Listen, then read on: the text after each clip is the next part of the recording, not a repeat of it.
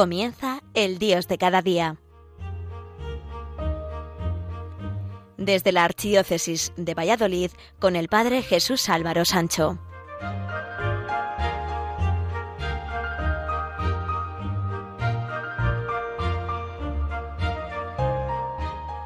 Queridos amigos de Radio María, en nuestras calles y plazas ya se respira Navidad, aunque todavía no estemos en las entrañables fiestas navideñas. Eso sí, las vislumbramos muy cercanas.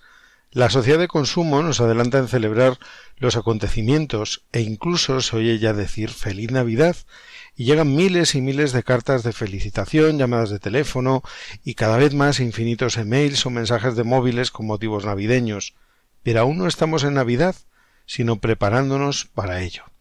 Y en medio de esta pandemia que nos está cambiando tanto el carácter, la forma de ser, nuestra forma de interiorizar cada cosa, cuando queremos celebrar una gran fiesta, lo tenemos que tener todo preparado de antemano para que todo resulte tal y como lo hemos planificado. Y los cristianos debemos de prepararnos interiormente, no sólo adornar nuestras casas y calles, para que la luz de nuestras calles no nos deslumbre, sino que no nos dejemos deslumbrar nada más que por la luz de Jesús que llena de luz nuestro interior. ¿Cómo hemos de prepararnos para recibir a Jesús? Pues en primer lugar con humildad, palabra clave, pues nosotros no somos los protagonistas del acontecimiento. A veces pensamos que lo más útil es lo más valioso, y sin embargo lo más útil es lo más querido, o lo que más necesitamos, lo que no tiene precio que ni se compra ni se vende. Por eso, lo más valioso no es ser rico, sino ser querido y querer. Nos cuenta una fábula que en una ocasión los animales de una granja estaban discutiendo sobre cuál de ellos daba al dueño mejor servicio. La vaca se adelantó diciendo que era ella, porque proporcionaba leche para los bebés y demás familia. La oveja que no, que para ella era la más importante, porque daba al hombre lana para mantenerlo caliente durante los fríos inviernos. El cerdo dice que él, porque él daba literalmente su vida por el dueño. El caballo y el buey también echaron su cuarto de espada solicitando la primera plaza. Cacareando vino la gallina hablando de los desayunos del, amo a cuenta de sus huevos. Hasta el gato hizo que se valorara su contribución para mantener la casa y el campo sin los ratones que arruinaban las cosechas y los graneros. Mientras todos los animales aclamaban sus méritos, un pobre cachorrillo estaba escuchándolo todo en una esquina y se acomplejaba porque no podía competir con los demás ni siquiera con el gato. Ni daba carne, ni daba leche, ni lana, ni huevos, ni araba los campos, ni tan siquiera mataba ratones. No sirvo para nada, pensaba. No sabía el pobre perrillo que su amo lo quería más que a todos. ¿Por qué? Porque cuando volvía a casa después de un día largo de trabajo, el perrillo le salía al encuentro meneando la cola y dando ladridos de alegría. El campesino se agachaba, cogía el chucho en sus manos y lo levantaba. Y el perrillo le besaba la cara con su alegre y juguetona lengua. El animalito sabe dar a su amo cariño mejor que todos los demás animales. No podremos dar muchas cosas, pero podemos dar lo mejor, cariño. El tiempo litúrgico que estamos finalizando es un tiempo de esperanza y como solemos decir la esperanza es lo último que se pierde y que no debemos dejar perder por nada del mundo pero no es creer en algo que no puede ser, sino confiar que todo puede ser. Y los cristianos sabemos que en Jesús vamos a encontrar la meta de nuestra esperanza.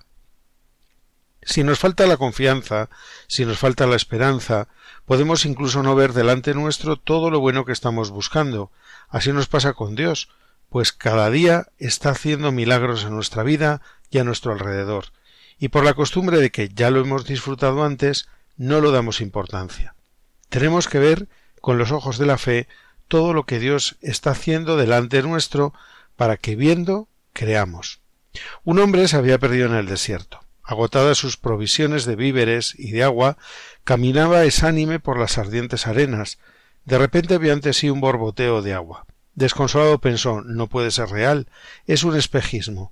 Mi fantasía me hace creer como verdaderos los deseos de mi subconsciente.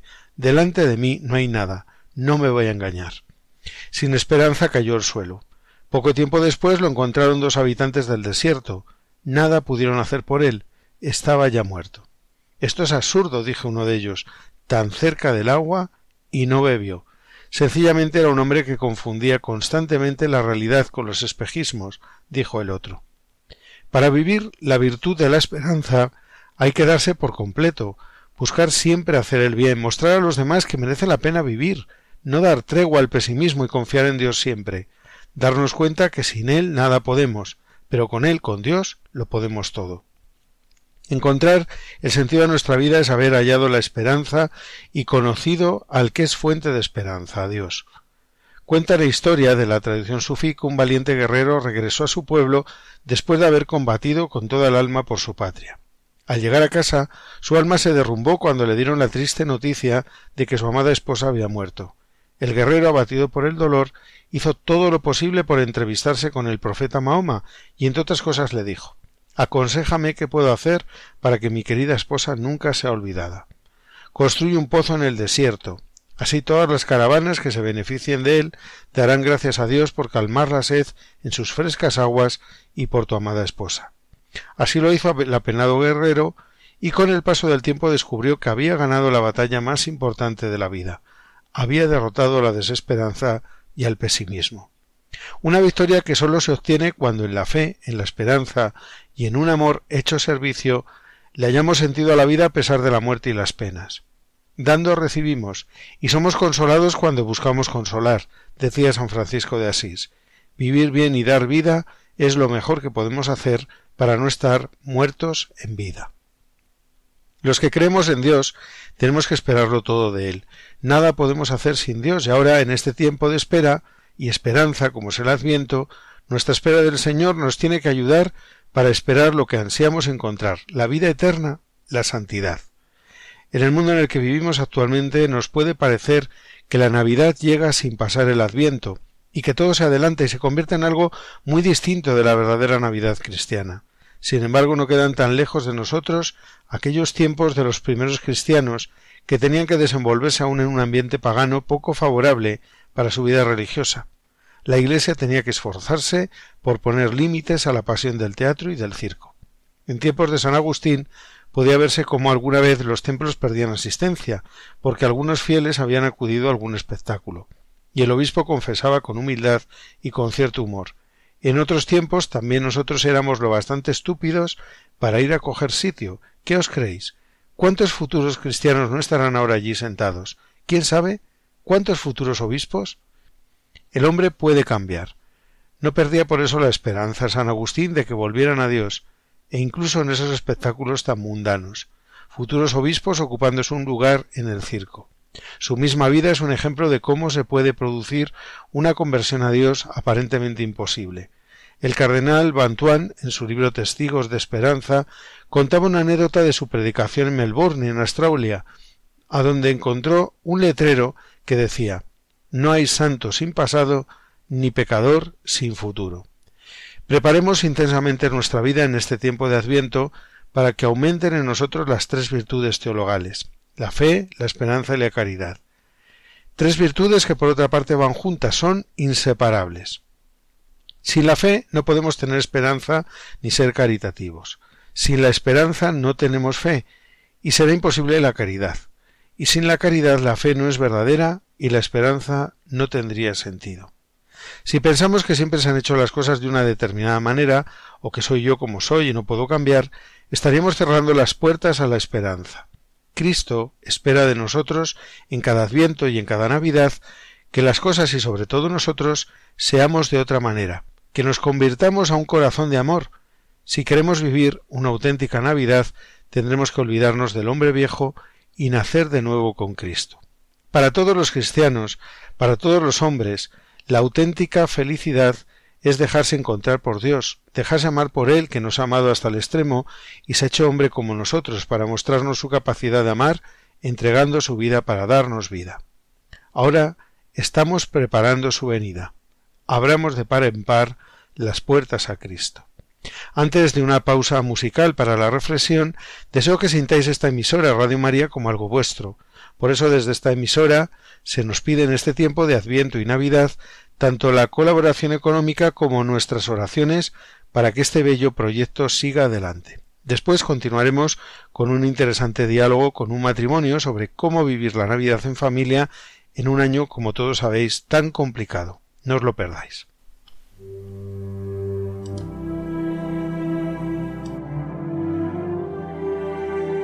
Jesús vino, Jesús vendrá, Jesús viene.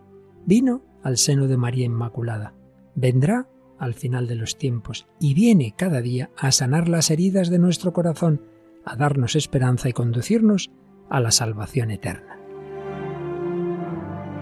Sin embargo, aún son muchos los que no conocen a Jesucristo.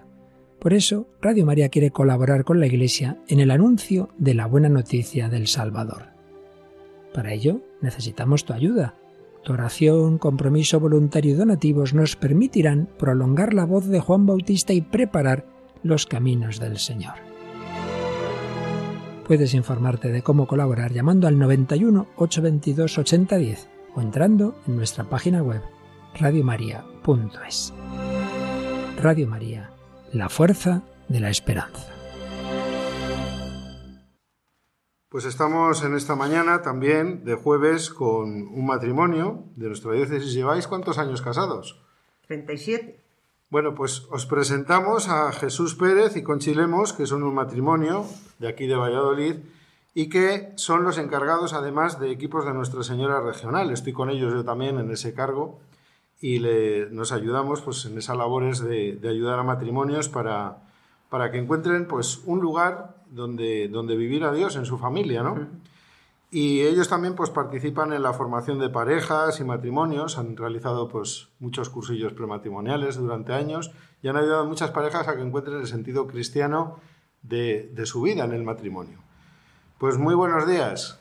Buenos, días. A ver, una de las cosas que yo quería pues hablar con vosotros y que fuera una propuesta era mm, pues en este tiempo de Navidad tan atípico que estamos viviendo, ¿Cómo podemos, ¿Cómo podemos vivir como matrimonio, como familia, pues unos días especiales que realmente digamos, bueno, pues aunque tengamos estas circunstancias, merece la pena celebrar la Navidad? En primer lugar, pensamos que lo primero que hay que tener siempre, todo el año, pero más especialmente en Navidad, es alegría. La alegría de la Navidad. Este año las circunstancias no son como otros años. Va a ser una Navidad más complicada, más íntima, donde no va a haber tanta reunión multitudinaria.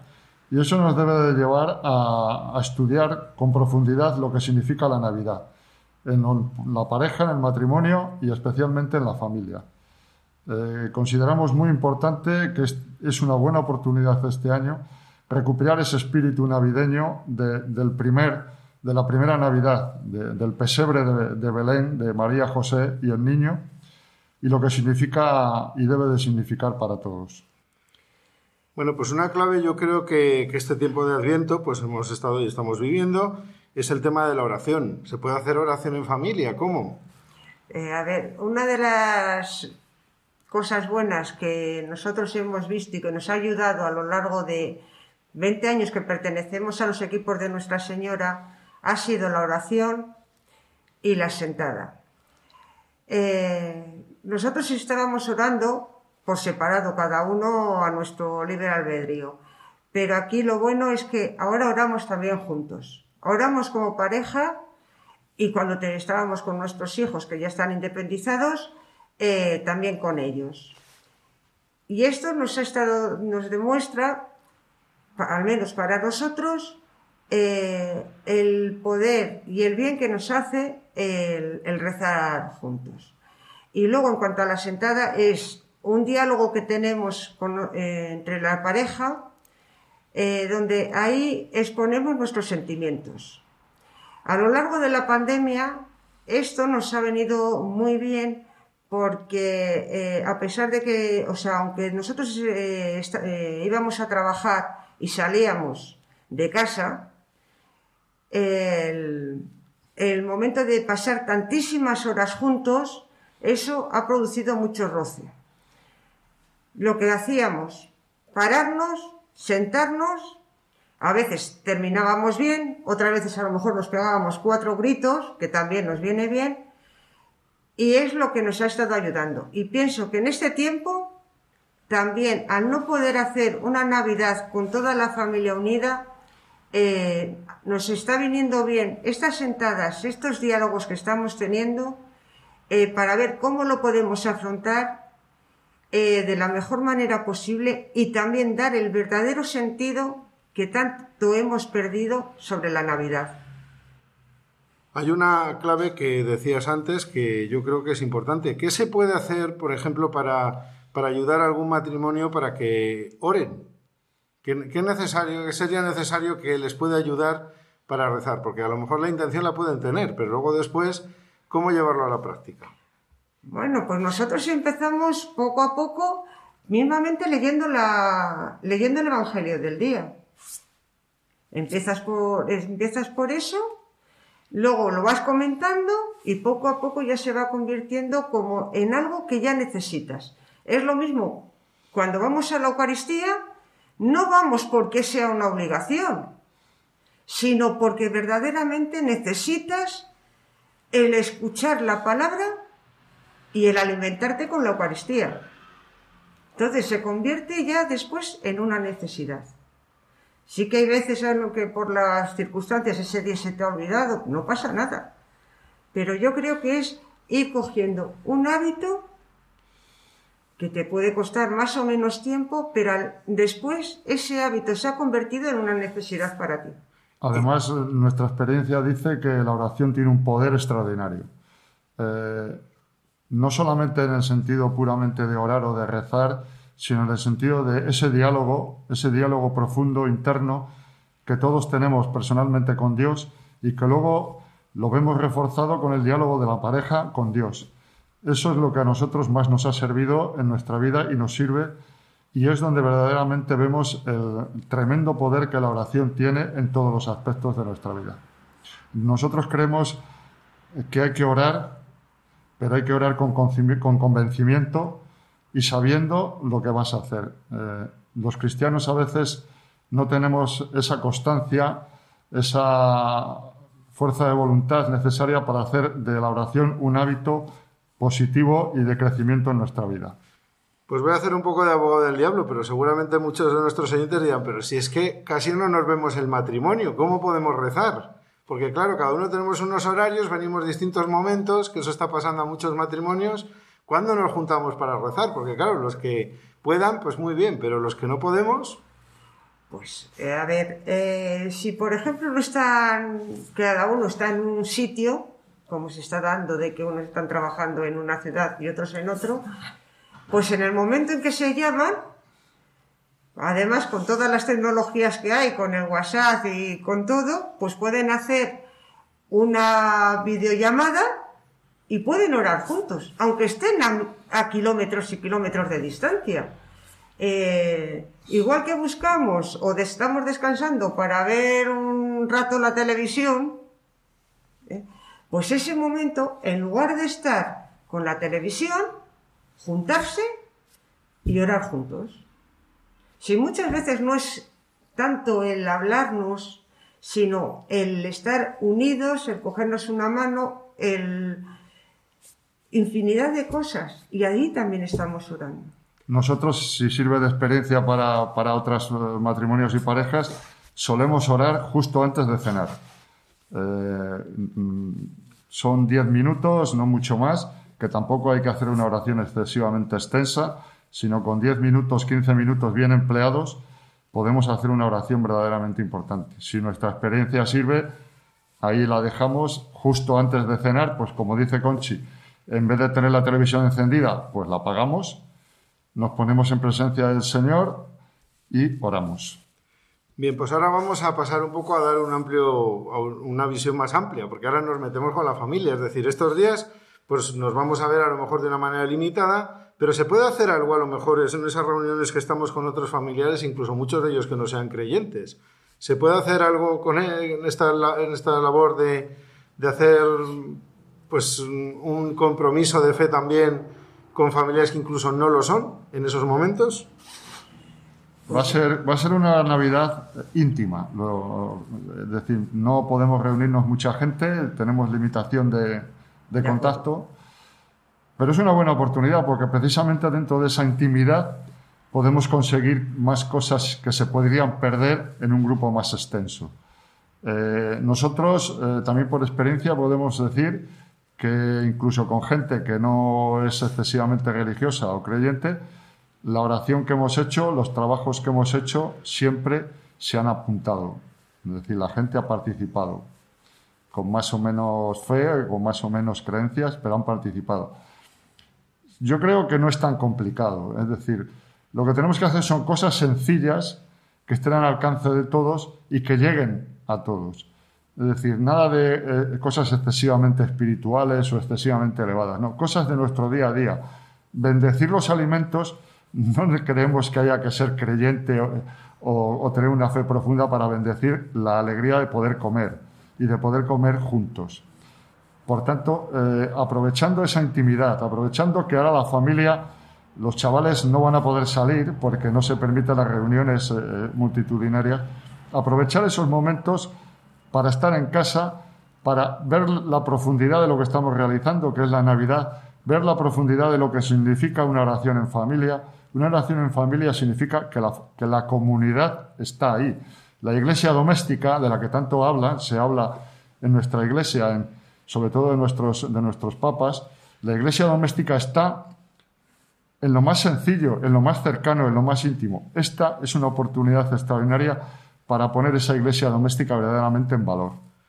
Bueno, pues os agradezco, Conchi y Jesús, pues estas palabras que habéis tenido y que tengamos una Navidad pues muy en el Señor, que podamos vivir, porque al final, a pesar de todas las cosas y todo lo que nos pueda ocurrir, el Señor viene, ha venido y vendrá. Por lo tanto, pues vamos a desearos a todos una feliz Navidad, se lo deseamos también a Jesús y Concha, a todos nuestros oyentes, y les deseamos a todos ustedes una muy feliz Navidad. Recuerden que volveremos a estar dentro de cuatro semanas aquí en este programa El Dios de cada día en Radio María España. Hasta entonces, felices días.